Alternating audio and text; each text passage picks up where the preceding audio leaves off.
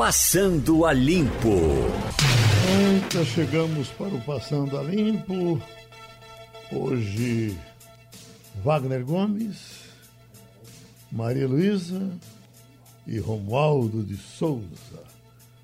Ô, Romualdo, eu sempre gosto de perguntar a, a você por pessoas importantes da política de Brasília que, que mergulham. Joaquim Barbosa mora em Brasília ainda, Romualdo?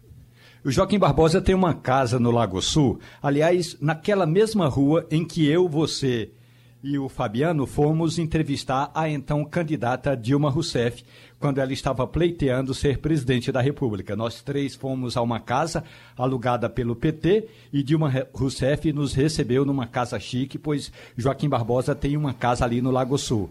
Mas o ex-ministro do Supremo Tribunal Federal também tem uma residência, um apartamento, Geraldo, no Rio de Janeiro. Então ele fica entre um canto e outro. Agora, a última informação que eu tive, aliás, no domingo passado eu liguei para o ex-presidente do Supremo Tribunal Federal e conversei com o ministro Aires Brito e ele me disse que tinha falado com Joaquim Barbosa esses dias que estaria, segundo eu soube, passando uma temporada aqui em Brasília de novo. Joaquim Barbosa está intocado, é, portanto, cumprindo a quarentena aqui em Brasília. Geraldo. Uhum.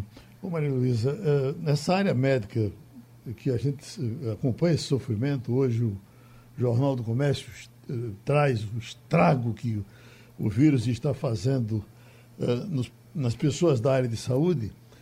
E, enquanto isso, os hospitais privados com problemas por conta de cirurgias eletivas que foram retidas, consultas que não são feitas. Estou vendo aqui, internações caem 27% hospitais alertam para fuga perigosa de pacientes.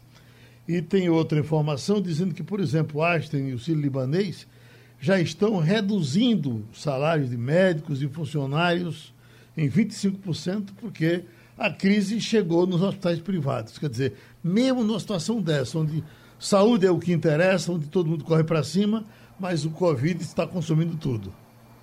Pois é, Geraldo. Eu atribuo essa fuga não só a, a, ao zelo, no caso, os médicos e as autoridades também é, determinaram essa suspensão das cirurgias eletivas, porque é um risco a mais para uma pessoa que está cirurgiada, principalmente é, o pós-operatório, que geralmente costuma ser delicado, e está num hospital onde se sabe que um vírus cujo comportamento ainda não é totalmente conhecido, está circulando livremente.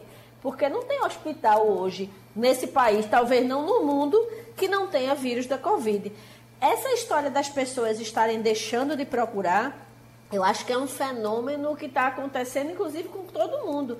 Eu, por exemplo, se eu estiver passando mal, eu tenho que estar tá muito mal para ir para o hospital, porque eu tenho medo de ir para o hospital hoje em dia. É, é natural que as pessoas fiquem receosas de chegar lá, sei lá, com enxaqueca e sair com Covid, porque o vírus está circulando. A gente já viu estudos que dizem que, inclusive, no ambiente hospitalar ele fica até por mais tempo ali agindo, inclusive no ar. É óbvio que as pessoas estão com medo. É, os efeitos são muito devastadores, inclusive na área de saúde. O, a matéria que você se referiu hoje fala de mais de 3 mil profissionais que trabalham em hospitais que testaram positivo para a Covid-19. Né? A gente já teve caso de é, enfermeira do, do estado que faleceu. Enfim, é muito triste porque de fato a gente está lutando com um inimigo que ninguém conhece completamente, né?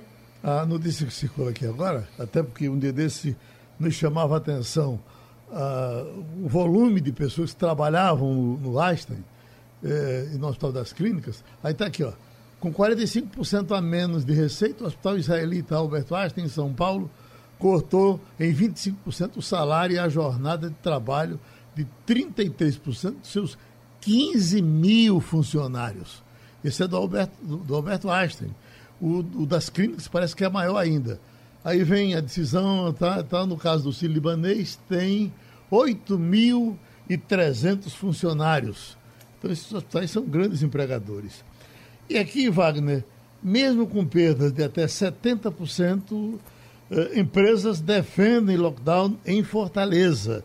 É o que mais ou menos a gente tem notado, que uh, uh, os empresários de consciência entendem por que está acontecendo o lockdown, não é isso? Ô Geraldo, eles entendem isso porque sabem que se a epidemia continuar por longo tempo, o prejuízo econômico será muito maior. O prejuízo econômico vai se estender também, porque as pessoas não vão sair de casa com medo. Então, é, é, na verdade, era necessário que esse lockdown fosse adotado desde o início. Os países que tiveram essa atitude, que entenderam a gravidade da situação, que tomaram essas medidas logo no início, medidas fortes, drásticas, como fizeram a Alemanha, a Argentina e outros países, hoje já estão voltando gradativamente à normalidade. Então, se a gente ficar nessa briga, fecha, não fecha, faz isso, não faz, o problema só vai ser procrastinado, só vai ser empurrado para frente e os prejuízos econômicos continuam. Então, é como uma doença. Eu até comentava sábado aqui com o Felipe, quando a mãe da gente dizia: se está doente, fica em casa, não sai. Se tiver bom, você sai. Mas a criança fica querendo sair, querendo brincar e não, não, não vai ficar boa logo. Então, é uma doença, vamos tratar imediatamente da doença com todo o rigor, o rigor que ela exige depois a gente volta à vida normal. Então, essa é uma atitude consciente de quem sabe a gravidade da situação e sabe que se a gente continuar com essa briga, com essa disputa uh, insana, ignorante em torno da doença, a gente vai só prorrogar o problema. Eu estava ouvindo vocês ontem à tarde e você comentava com o Castilho ah, o crescimento de empresas de aviação, o caso da Azul, não é? Ah, na Bolsa de Valores. Significa que o pessoal parece que está voltando a acreditar em alguma coisa, né? Olha, veja só, o que provocou ontem a subida das ações na Bolsa de Valores, nas bolsas ao redor do mundo, foi o anúncio da possibilidade de o surgimento de uma vacina ainda neste ano. Então, o que acontece? As primeiras ações que despencaram nas bolsas de valores do mundo todo, assim que surgiu o início da gravidade da Covid-19, foram as ações das empresas de turismo e também das aéreas. As pessoas imediatamente pararam de viajar. Só estavam viajando aquelas que precisavam voltar para casa que estavam em outros países. Então, o que aconteceu ontem? Com essa possibilidade de uma vacina, então as ações das aéreas simplesmente pipocaram. Por exemplo, a Azul subiu 30% num dia só, Geraldo. Veja só. Mas é bom lembrar que essas ações, como disse agora há pouco, foram as primeiras a despencar e caíram muito forte. As aéreas perderam muito dinheiro no início da crise. Então, é natural que as pessoas voltem a acreditar na possibilidade de, de a vida voltar ao normal o quanto antes, e aí sim há um reflexo no mercado financeiro. Isso é bastante natural. Bom, uh, começando, começando com. Oi, Romualdo. Tem uma notícia importante que eu gostaria de destacar, que é o seguinte: o presidente Jair Bolsonaro vai fazer uma reunião na quinta-feira com os governadores, uma videoconferência, e vai apresentar a eles, a esses governadores, aos governadores, aos 27 governadores, esse protocolo de enfrentamento do coronavírus. Esse é o fato. Só que, antes disso, Hoje, o presidente vai fazer uma reunião com o ministro interino da Saúde. E Eduardo Pazuello, Geraldo, fez uma troca de ontem para hoje de 12 nomes, 12 assessores no Ministério da Saúde. Você pode até dizer, Geraldo, ah, mas são cargos técnicos. É verdade. São cargos técnicos, são fiscais do SUS, é o pessoal da área técnica que assessora o ministro. Agora, o cabra que está na interinidade, esperando, supostamente, esperando a nomeação do titular faz mudanças é, substanciais na área técnica, ele está pensando em co mandar cortar o terno da posse, Geraldo. Uhum. Romualdo. Agora, o Romualdo, me permita, gentileza, Geraldo. Esses nomes são ligados à área militar ou são de fato técnicos em saúde?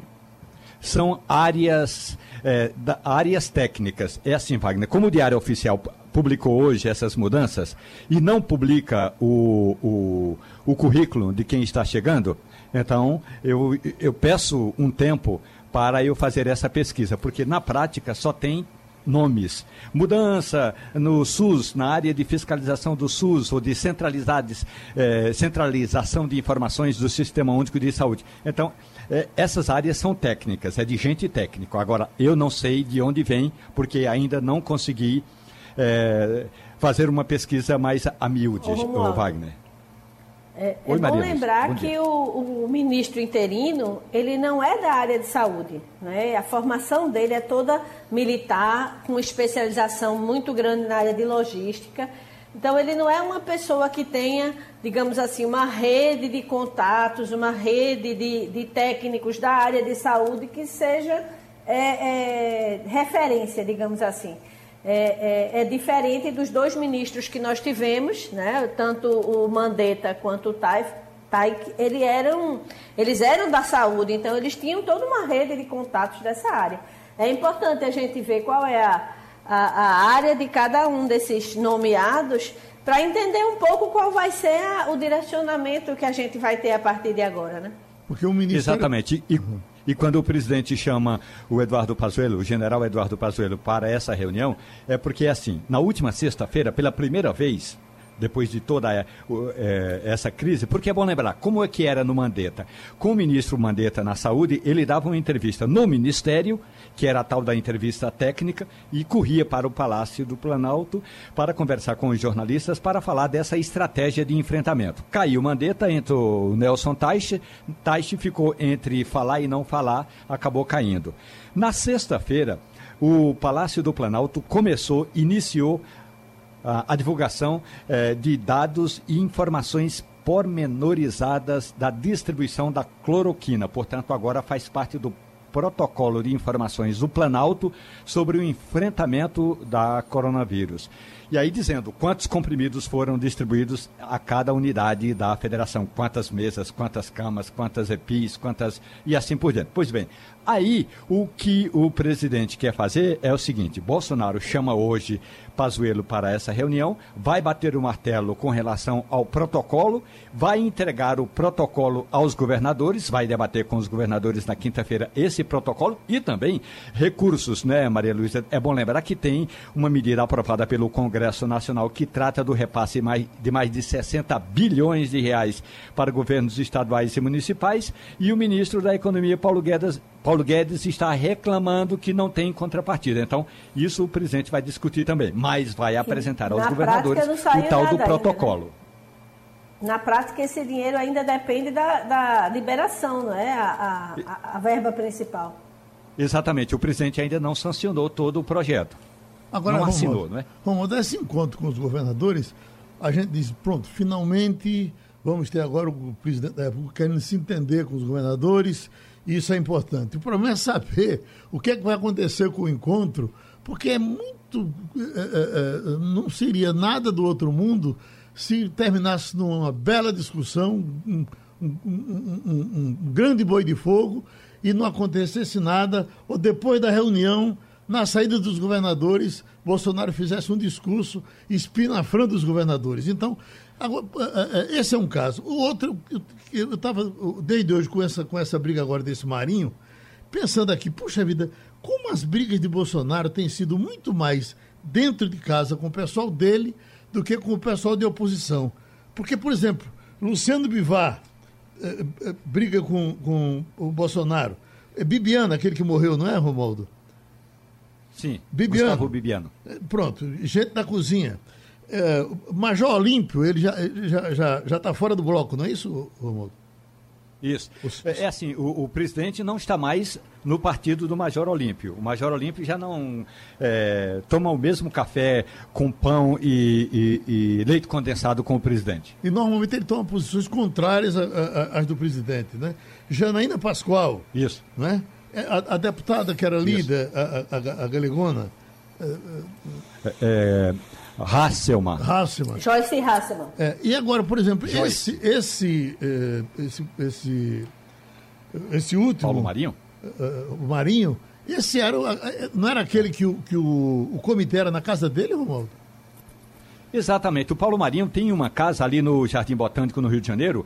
É bom lembrar quem é Paulo Marinho. Paulo Marinho era um empresário que, quando o Jornal do Brasil estava em falência, o, um, um, uma rede de empresários comprou o JB e botou Paulo Marinho para administrar o Jornal do Brasil. Então, Paulo Marinho tem uma casa ali no Jardim Botânico, no Rio de Janeiro, uma grande casa, e ele tinha uma academia dentro de casa, uma academia grande, Geraldo. Aí ele desmontou toda a academia e montou ali na academia, eu estive lá uma vez, é, todo o quartel-general da comunicação do Jair Bolsonaro. Aquela mesa com a garrafa térmica, ali era na casa do Paulo Marinho, aquela encenação toda. Todas as conversas do então candidato Jair Bolsonaro com a imprensa era na casa do Paulo Marinho, aquelas lives todas, aquele material todo. Pois bem, Marinho eh, virou o primeiro suplente do filho de Bolsonaro, então eles estavam ali muito próximos. O primeiro suplente na prática é o seguinte: como o filho do Bolsonaro é candidato ou quer ser candidato ao ao governo do Rio de Janeiro nas próximas eleições,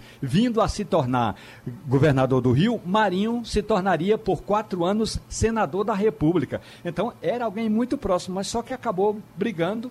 O que a família de Bolsonaro diz é que Paulo Marinho quer espaço político porque não tem voto. Paulo Marinho disse que foi a consciência que pesou porque ele ficou sabendo que gente da Polícia Federal vazou a informação de parte daquela operação eh, que envolvia o ex-assessor do filho de Bolsonaro, o Fabrício Queiroz. E essa é mais uma contradição na defesa da família Bolsonaro, né? Que diz que é, o empresário Paulo Marinho está querendo espaço político e, como você bem relatou agora, Romualdo de Souza, Flávio Bolsonaro, sendo eleito governador do Rio de Janeiro, ele assumiria o mandato de senador no lugar de Flávio Bolsonaro. Porém, a gente precisa entender qual o motivo dessa briga ainda, porque o empresário Paulo Maurinho parece que está disposto em ir adiante. Ele, inclusive, deu uma, uma declaração ontem dizendo que tem elementos que comprovam o relato que foi feito por ele ao jornal Folha de São Paulo a respeito do suposto vazamento da Polícia Federal ao senador Flávio Bolsonaro sobre a operação de 2018 que mirou Fabrício Queiroz. Inclusive, a Procuradoria-Geral da República já pediu o depoimento de Paulo Marinho no âmbito do inquérito que está no Supremo Tribunal Federal que apura a interferência política de Jair Bolsonaro na Polícia Federal, com base em acusações de Sérgio Moro eh, no momento da saída do, do Ministério da Justiça. E, e, e, tem também a posição. Veja que as coisas, como, como, como as coisas se, se correlacionam, se comunicam. O, o delegado Alexandre Ramagem, que foi barrado pelo Supremo Tribunal Federal quando o Jair Bolsonaro tentava o emplacar como diretor-geral da Polícia Federal, ele foi é, o, o comandante da Operação Cadeia Velha, que deu origem à Operação Furna da Onça, que foi a operação que foi buscar exatamente elementos que corroborassem com as denúncias sobre a suposta rachadinha na Assembleia Legislativa do Rio de Janeiro, inclusive no gabinete do então deputado estadual Flávio Bolsonaro. Ele, inclusive, deu declarações dizendo irritado com isso, mas é bom lembrar que a Operação Cadeia Velha foi comandada por Alexandre Ramagem, que, como sabemos, era o, pre o preferido do presidente Jair Bolsonaro para comandar a Polícia Federal, Geraldo. Geraldo? Oi. É, é bom que se diga que se, o, se envolver o nome do presidente Jair Bolsonaro no vazamento dessa informação da Operação Furna da Onça,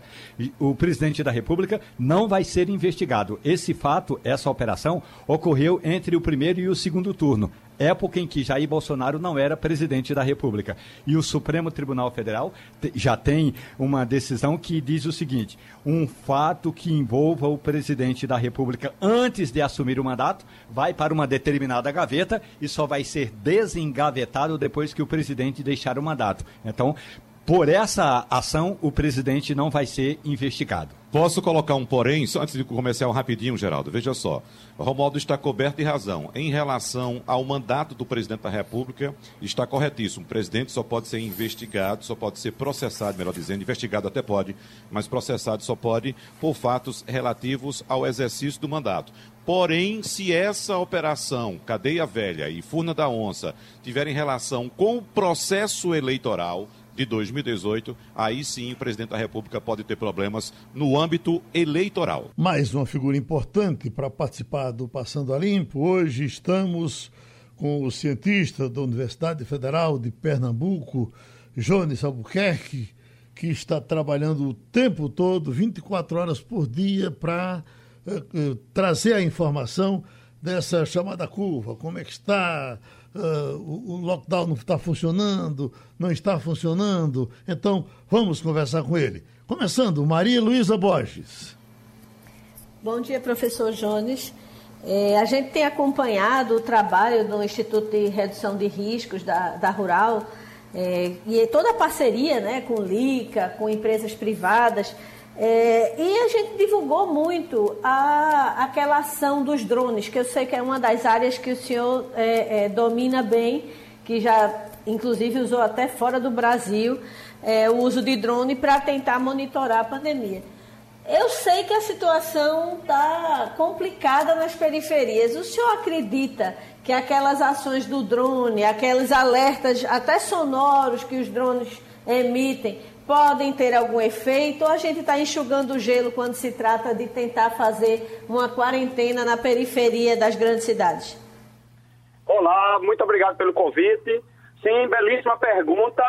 Nunca o enxugar gelo, gostei da expressão, é, nunca é quando se trata de vidas, né?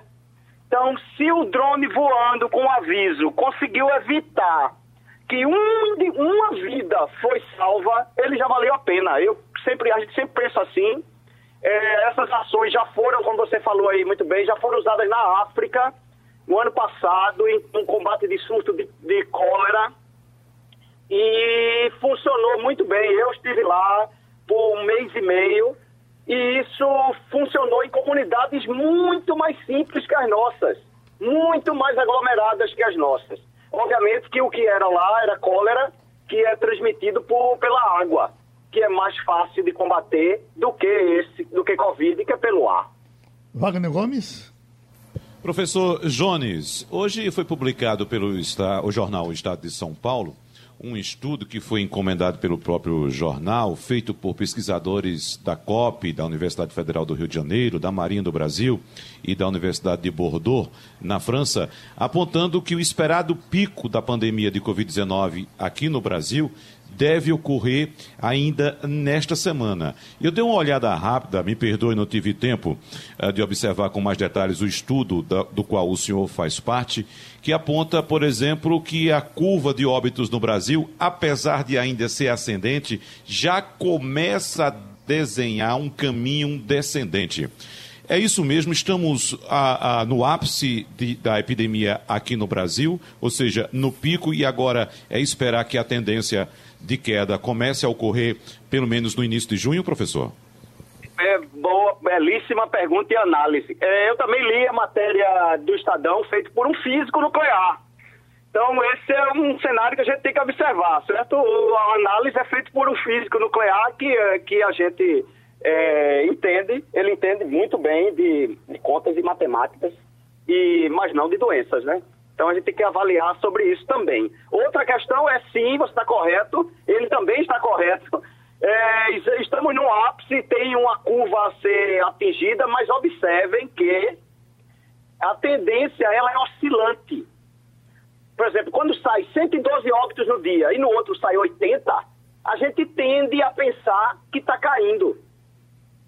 E não, isso não é verdade para a Covid. Covid não funciona assim. Se a gente observar como foi Itália, França, Espanha e países sucedidos como Alemanha, etc., é, a própria Suécia, que o povo cita como casos de sucesso, eles alcançaram o ápice e ficaram lá. Esse é o perigo, é que a gente tem chamado de platô ou chã. Aqui pra gente é uma chã, para quem entende. O que é uma chã?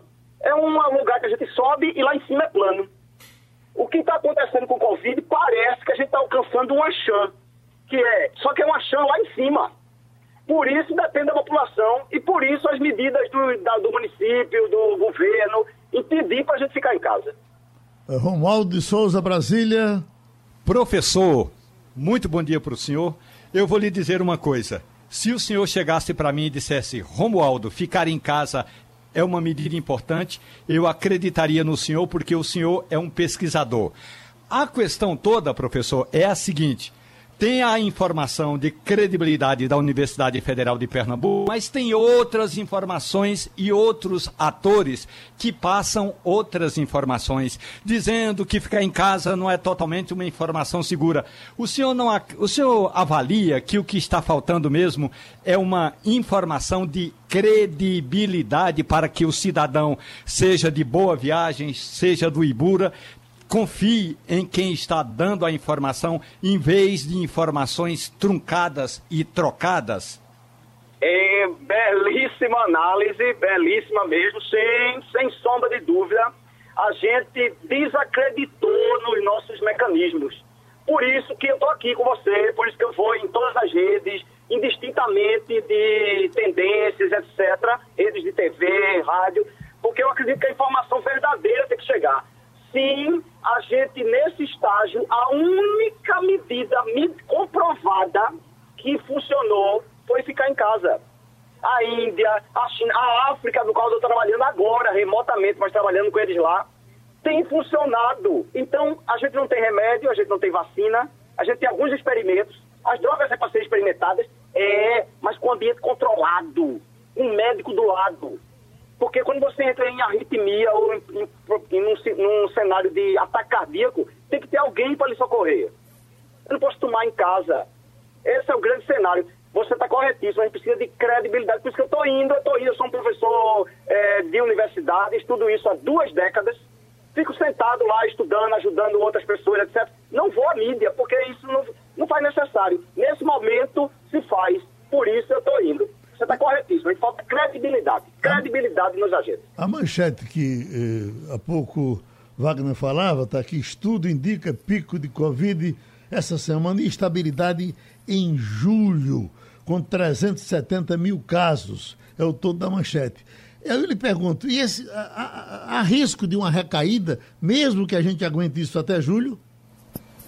Excelente, sim, há. Igual a gente fez com o dengue com chikungunya, pode dizer que a gente convive com eles até hoje. Uhum. Sempre tem avisos nossos, vocês mesmos que acompanham. É, pessoal, cuide da, das, dos vasos de planta, das águas. Por quê? Porque veio e ficou. Covid vai ficar com a gente.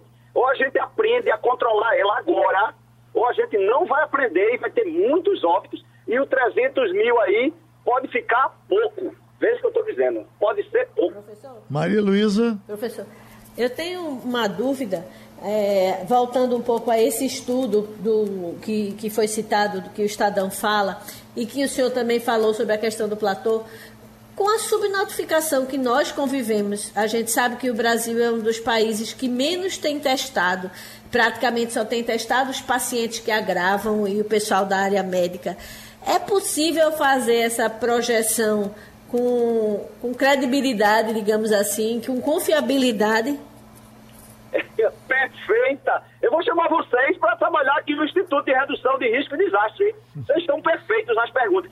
Não, não temos credibilidade para fazer isso. Se você observar, a gente do Instituto de Redução e Risco e Desastre nunca emitiu um relatório desse, porque a matemática que a gente estuda há duas, três décadas não nos permite até hoje fazer projeções maiores que uma semana, que dez dias, que vinte dias. Não nos permite, porque oscila com subnotificação, oscila mais ainda. Eu nem sei quem está doente e quem não está.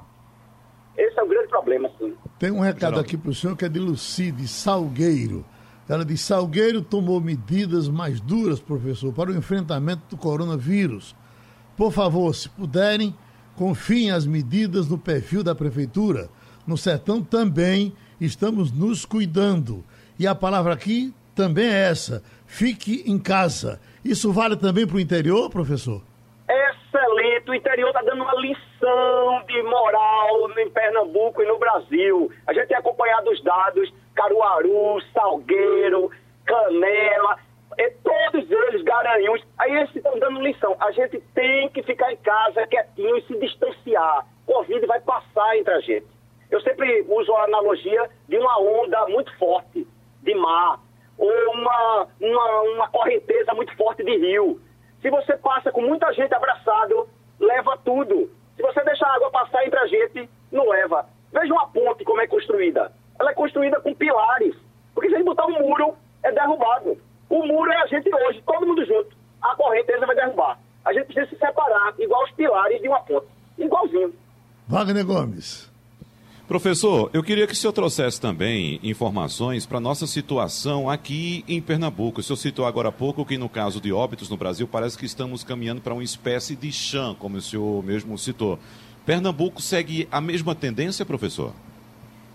A mesma tendência, e daí as medidas corretíssimas de André Longo, de Jailson, que são os secretários de saúde, e provavelmente os secretários de saúde dos municípios dos quais vocês participam sim, estamos caminhando para isso e por isso a nossa agonia com esse lock, que é a única esperança que a gente tem agora. Não tem outra. E se a gente não executar ela bem, a chance vai ficar grande. Professor Jones Albuquerque, a gente espera contar com o senhor muitas vezes. A sua contribuição oh. aqui vai ser muito importante sempre, ok? Ok, será um prazer basta alinhar. Muito obrigado e continue com o trabalho de vocês, é muito importante. E essa situação dos Estados Unidos? Imagine se há uns três anos uma cigana dissesse que o país mais rico do mundo, mais importante do mundo, ficaria nas cabeças, encabeçava uma relação de pessoas mortas num problema desse como estamos vivendo agora. Pois é o que está acontecendo. E nós temos nos Estados Unidos o nosso publicitário pernambucano, Beijinha, muito famoso aqui, agora que eu estou vendo que é Benjamin Azevedo. Beijinha foi para os Estados Unidos, eu não me lembro se ele já foi casado ou casou nos Estados Unidos, mas como são excêntricos esses publicitários, o que é que Beijinha fez? Ele mora num trailer, então ele acho que nem paga aluguel. Ele vai para Califórnia, vai para São Francisco, uh, uh, vai para Los Angeles, vai para Miami, e está vivendo assim. E agora correndo com medo do coronavírus que está botando para quebrar por lá. Vamos começar uma conversa com Beijinha para falar da situação americana. Beijinha, é essa a situação que você vive? Onde é que você esteve ultimamente e onde é que você está agora? Sim, Geraldo, bom falar contigo. Um abraço. De, desde o começo da, da, da pandemia, eu já passei por nove estados aqui. Hoje eu estou na Califórnia. Está na Califórnia. Cheguei há uma semana. E você, e você escolhe o, o, o estado onde a situação está melhor ou você não está ligando para isso? O que a gente vê aqui são, são dois tipos de situações diferentes tem, tem, tem estado de um jeito tem estado do outro. É que logo no começo dessa crise, o presidente daqui sugeriu que, diante da situação, as pessoas não iam poder passar seis meses trancadas em casa, que a maioria tinha que estar saindo para trabalhar.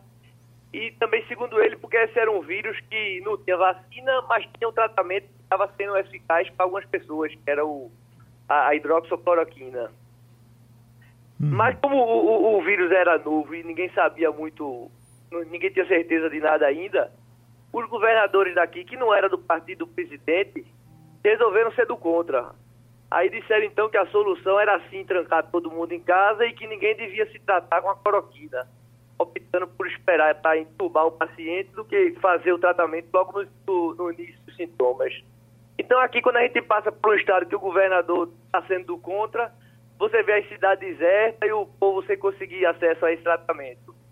Mas em estado como Flórida, que eu estava lá, Geórgia, Arizona, que foi o último que eu estava, que estão mais alinhados com o presidente, o comércio já está funcionando e as pessoas podem escolher como querem ser tratadas. O resultado da cloroquina está sendo sentido aí de forma positiva, é isso que você diz? Ah, ah, o, tudo é muito novo. Quem quer fechar o, o, o comércio vai ter argumento, porque o vírus se pega no contato dentro da loja, dentro de ônibus. Então, quanto mais gente você encontrar, menos chance tem de pegar. E quem quer deixar o povo trabalhar também tem argumento, porque dia desse a, a cidade de Nova York estava toda fechada, mas o governador foi para a televisão dizer que 94% dos pacientes internados pegou a doença mesmo estando trancado. Pegou através de entregador de comida, pegou indo semanalmente no supermercado, numa farmácia. Na, na hidroxicloroquina também, tem argumento que apesar de ter gente sendo curada, não tem anos e anos de pesquisa referendando tratamento. E uhum. também porque o, o, nigeriano da OMS foi contra o, o uso do, do, remédio. Então tem argumento contra. E para quem quer falar bem, também tem argumento, porque é um remédio que está sendo usado por milhões de idosos há muitas décadas para quem tem lúpus, malária, artrite reumatoide. e ninguém nunca, nunca reclamou das contraindicações dele. E também tem a França e a Itália que liberaram o uso. Uhum. Maria Luísa Borges. O, o, presidente aqui. Oi. Termine. O, o presidente aqui está tomando preventivamente. Há uma semana ele começou a tomar um, um comprimido por dia, ele disse. Uhum. Maria Luísa Borges. Bom dia, Beijinha. É, nessas suas andanças, eu queria saber se você passou pelo Texas, porque, segundo as notícias que a gente tem recebido aqui, é um estado onde a doença tem é, aparentemente acelerado o nível de contágio. Passei, passei. Há um mês eu estava lá. Passei quase, quase dois meses por lá. Estava tudo normal, o comércio estava aberto, porque o Texas é um, um, um reduto tradicionalmente é, republicano, né? Então há uma, uma tendência, pelo que você está dizendo, a aderir com a, a, as teses defendidas pelo, pelo governo é, Trump. É, o, além de ser republicano, o, o, o, povo é mais teimoso lá, não, não é muito de, de seguir as ordens, não. O, o que está acontecendo lá, que está aumentando, porque a doença entrou pelas costas. Então, primeiro foi Califórnia, foi Nova York, que é onde chega muito voo de fora.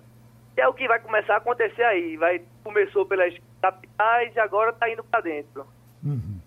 Enquanto na, no, onde estava no começo, está começando a, a, a, curva estabilizar. O, o Beijão, até nós conversamos sobre isso aqui, que a gente começou a pensar na situação de Las Vegas, porque Las Vegas tem uma população imensa de turistas. Uh, uh, se você anda numa rua de Las Vegas, você não vê quase ninguém, mas você entra em qualquer daqueles cassinos, em grandes hotéis, de 2 mil apartamentos, 3, 4 mil apartamentos, e eles estão sempre superlotados. E no momento, eh, Las Vegas está um deserto. Como é que está sendo possível manter isso? O, até o prefeito lá, ele disse que, ó, se, se forem abrir tudo, eu quero que aqui seja o primeiro lugar para fazer um teste. Porque, como tu está dizendo, lá vive do turismo e, e fechado tá as moscas. Uhum. O, o que está acontecendo é uma crise que ainda ninguém sabe qual é o tamanho. Nunca se teve tanta gente desempregada aqui. 20 milhões já deram entrada aqui no, no, no, no que é o seguro-desemprego aqui. E ninguém sabe como vai ser para frente. Porque muita gente está morrendo agora pelo vírus, mas muita gente vai começar a ter dificuldade financeira e que isso pode levar até a morte, porque o cara não tem dinheiro para comprar comida, não tem dinheiro para terminar um tratamento. Por... o, o, fim ninguém sabe qual é não. Pode, pode se calcular o fim do vírus, mas ninguém sabe o fim da crise aqui não. Pronto, Wagner Gomes, aproveite e mate a sua saudade de beijinho, o nosso publicitário querido, gente que o Recife conhece e gosta dele, certamente tem muita gente aí batendo palma para ouvir beijinho. Sem dúvida. Eu quero, Beijinha, fazer mais um, um, comentário, porque, como você lembra, quando o Geraldo abriu a, a conversa com você, ele citou o espanto do mundo em torno dos Estados Unidos pela, pela potência que o país representa é e hoje é o epicentro da epidemia. Mais de um milhão e meio de, de casos, mais de 90 mil mortes. E o que a gente observa Beijinha, é uma semelhança muito grande dos Estados Unidos com o Brasil no tratamento da, da epidemia neste momento. Veja que temos dois presidentes, é, com linguagens divergentes dos governadores, é, defendendo o uso da cloroquina outros, os governadores não aceitam, os médicos também se dividem, então há uma divisão. Hoje, os Estados Unidos, como já disse, são o epicentro da, da pandemia. O Brasil já ocupa hoje o terceiro lugar em número de óbitos. Ultrapassamos ontem o Reino Unido. Então, observamos que, com essa linguagem divergente, sem unidade interna, o que a gente vê é o povo também dividido, sem seguir uma linha de proteção, uma linha de cuidados, e as pessoas se infectando e morrendo. Então, tudo muito parecido, diferentemente dos países que adotaram unidade, como já citei aqui várias vezes e cito sempre. A Alemanha, houve a líder. Angela Merkel, que adotou uma postura e o país seguiu aquela postura e acabou e resolveu o problema, não totalmente, mas muito mais de forma eficiente do que o, o, os outros países, principalmente Estados Unidos e Brasil. Esses são os comentários que eu quero fazer, saudando você, Beijinha, e, e também se, deixando você ali para você fazer é, comentário, alguma correção em relação ao que eu falei.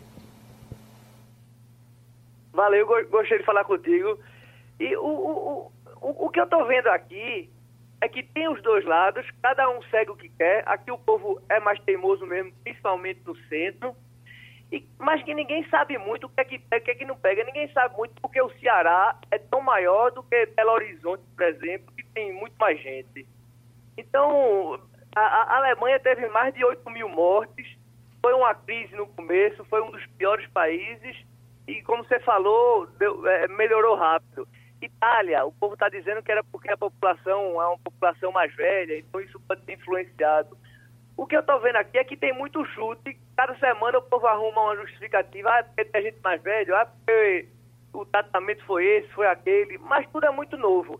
E como tudo é muito novo, o, o político que quer puxar para um lado puxa, o que quer puxar para o outro puxa também. E eu acho que daqui a dois, três anos que a gente vai ver quem estava certo. Bom, vamos para Brasília. Romualdo de Souza com um beijinho no ar. Beijinha, muito bom dia para você. Olha, você está fazendo algo que se eu tivesse dia, condições eu faria, viu? Que é viver dentro de um trailer. Ou seja, é o cigano mais moderno, é, é, é mais mesmo. aprumado.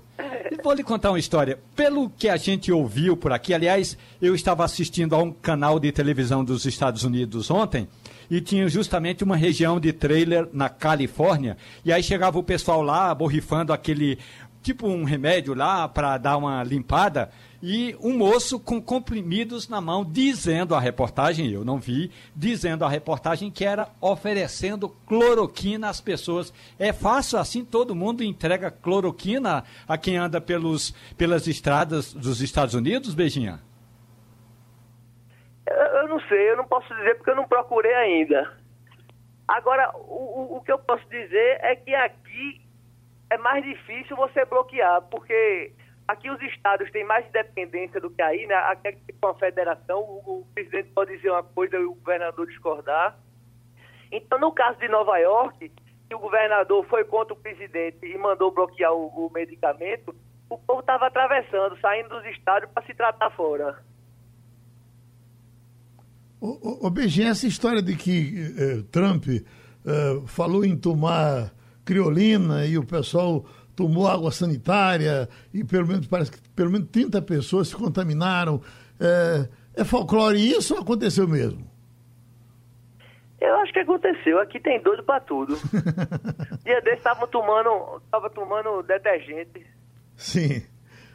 Então teria sido isso que ele tinha, que ele tinha recomendado. Não, ele disse que iria tomar um detergente qualquer e o resto, vamos nesse. Tomou pelo menos 30 pessoas. Eu li aqui uma informação de que 30 pessoas teriam adoecido com isso. Mas, Beijinha, você vai seguir o seu trailer, vai rodar por aí. Agora a gente lhe descobriu. A qualquer momento a gente se encontra de novo, tá certo?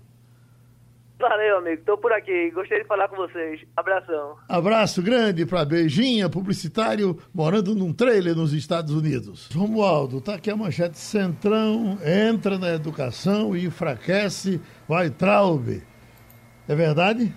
Olha, Geraldo, mais que enfraquece, na prática tira das mãos do ministro da Educação o poder de comandar um orçamento de quase 50 bilhões de reais por ano, porque o dinheiro do Fundo Nacional de Desenvolvimento da Educação agora vai ser comandado pelo advogado Garinhan Amarante Pinto, que foi colocado ali no FNDE pelo PL, o Partido Liberal. Nem, precisa contra, contar a história do PL. Qualquer pessoa se lembra que o PL de Valdemar Costa Neto foi o primeiro partido a aderir ao escândalo chamado de mensalão do PT, quando Lula comprava parlamentares no Congresso Nacional. O PL também, com outro nome, se envolveu no esquema do petrolão. Portanto, o comando do FNDE vai, que, que, é responsável, Geraldo, pela merenda escolar, transporte de estudantes, livros didáticos. Portanto, o ministro da Educação está esvaziado. Ele agora tem menos dinheiro, menos poder e menos condições de negociação com os governadores de estado, Geraldo. Quer dizer que a, a, a chegada do, do Centrão no governo, Romualdo, já é definitiva, porque às vezes a gente não sente que Bolsonaro assuma isso de forma aberta, mas é uma coisa já eh, prego batido e ponta virada? O, o, Centrão está, como você, eu vou usar uma palavra que você gosta, chegando pelas beiradas. não está pegando cargos importantes, o Ministério da Saúde, o Ministério da Educação, está pegando órgãos desses ministérios, Geraldo. E a chegada pelo FNDE é uma chegada assim para quem chega dando um bote, ou seja, não ocupa o cargo de ministro, não vai mandar mas em compensação vai comandar boa parte do orçamento. Tem uma outra questão é, que é, ontem, aliás, eu, eu, já tinha dito aqui na Rádio Jornal, Geraldo, que é o seguinte: tem o próximo passo do Centrão é no Ministério da Ciência e Tecnologia. Portanto, é, o Centrão está chegando, botando o pé no governo do presidente Jair Messias Bolsonaro, Geraldo. Centrão, Inclusive. Oi, oi, Romulo. Oi, Wagner. Não, inclusive, é, já há relatos de bastidores, Geraldo, de que o ministro Weintraub teria ido é, questionar o presidente da República pelo fato de entregar o FNDE, o FNDE ao Centrão. E ficou irritado, foi bater de frente com o presidente, que se irritou com ele também. E, e evidentemente, o Ventrap estava reclamando pelo fato do presidente adotar o que sempre o que sempre negou durante a campanha eleitoral, que era o que ele chamava de velha política, entregar cargos em troca de votos. É bom lembrar também, Geraldo, Romualdo e Maria Luísa, que o Centrão nunca foi garantia de nada, não, viu? Dilma Rousseff, doutora Dilma, entregou também o governo ao Centrão e a gente sabe no que deu. Maria Luísa?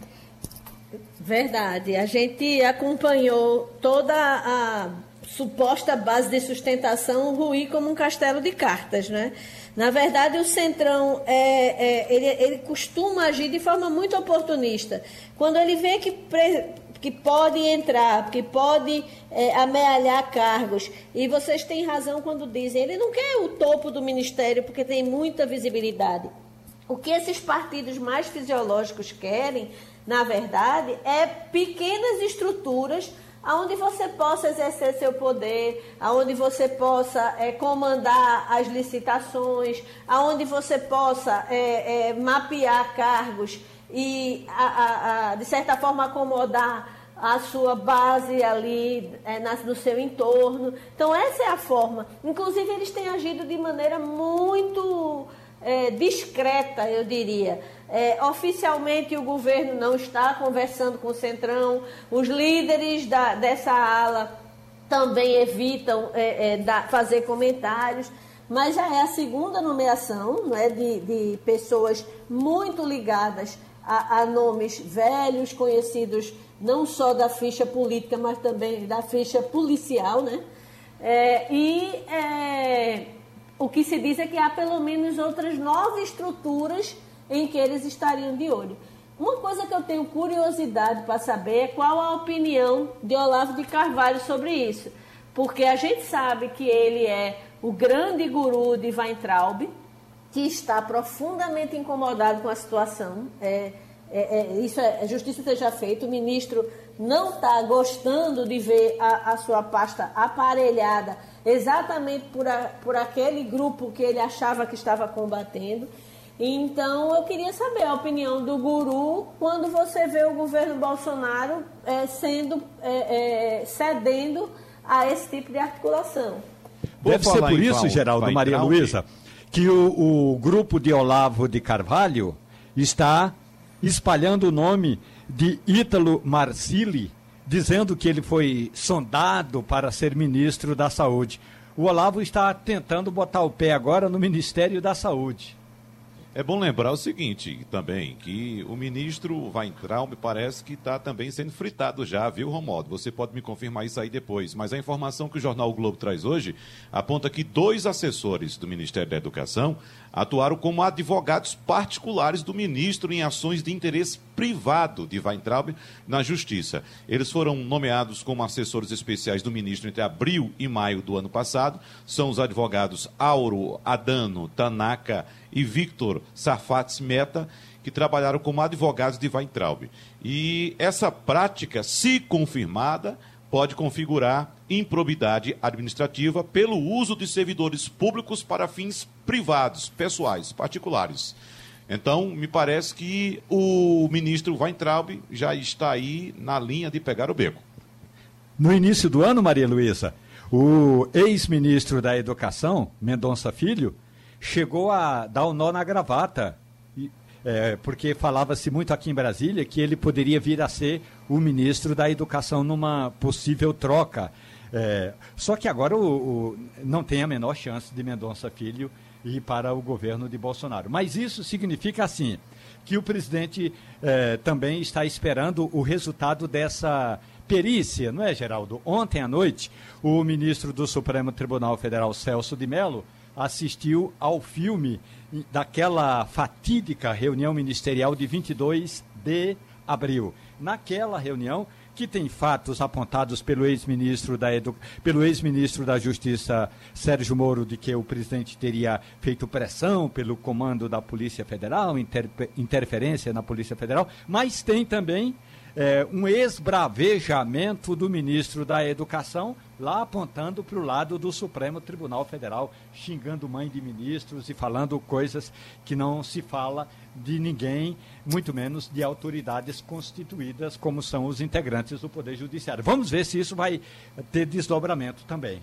O negócio do vídeo, Romualdo, está tudo parado?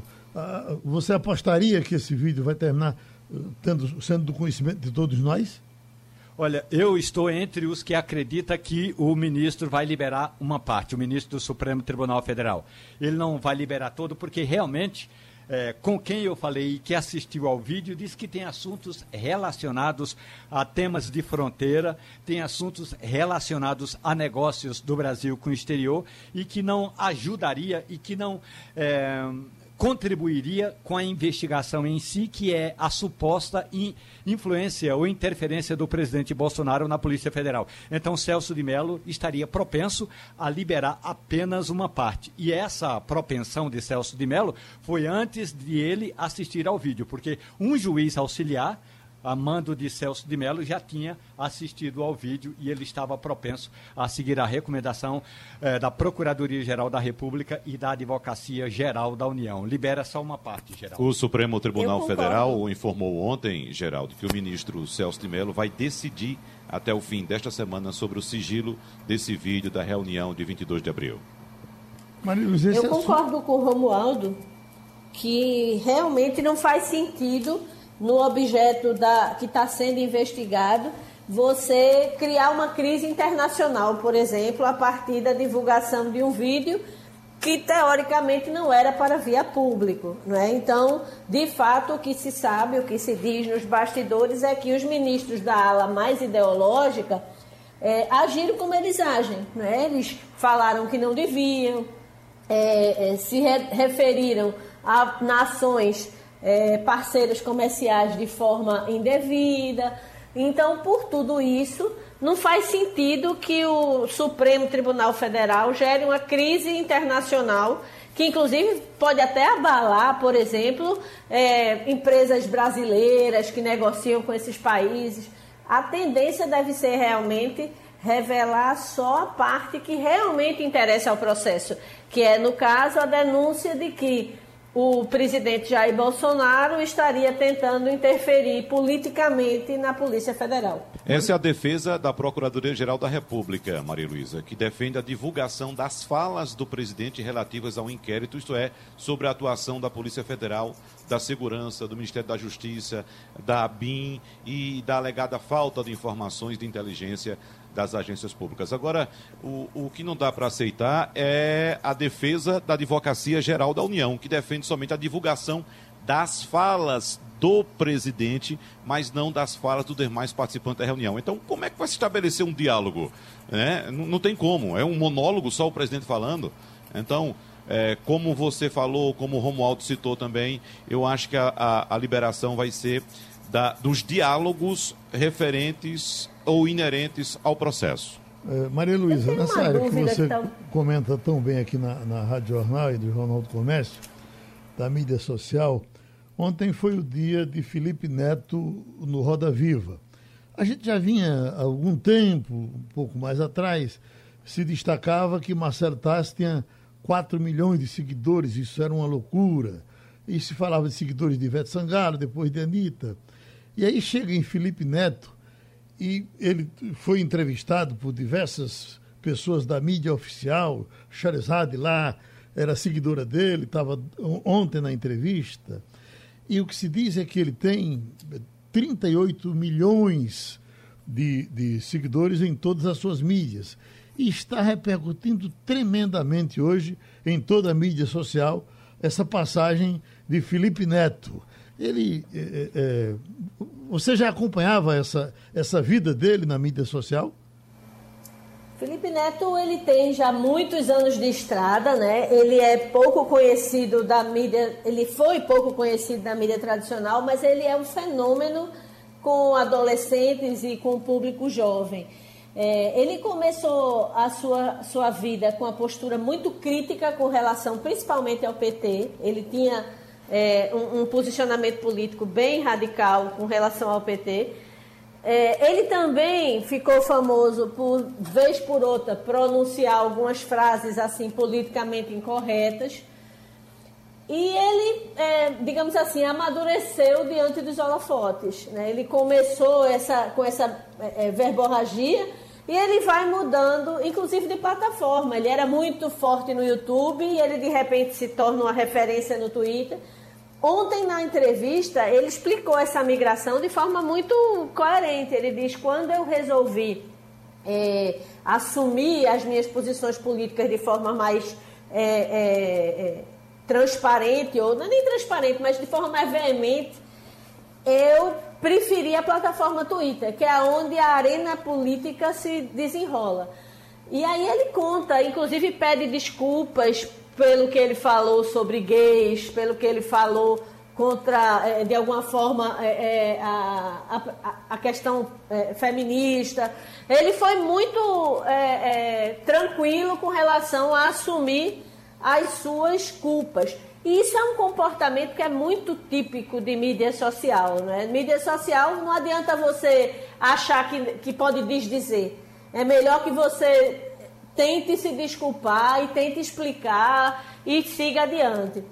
Então ele, ele foi muito é, é, tranquilo ao expor essa migração. Hoje ele é um crítico assim ferrenho do presidente Jair Bolsonaro e fez a defesa da mídia tradicional, do jornalismo, da importância de você valorizar o jornalismo que apura, que confere, que vai atrás do, de todas as versões de um fato para tentar apresentá-lo da maneira mais é, é, completa possível. Inclusive defendeu que você tem que assinar os veículos tradicionais, porque você precisa dar suporte para que eles continuem a fazer o trabalho.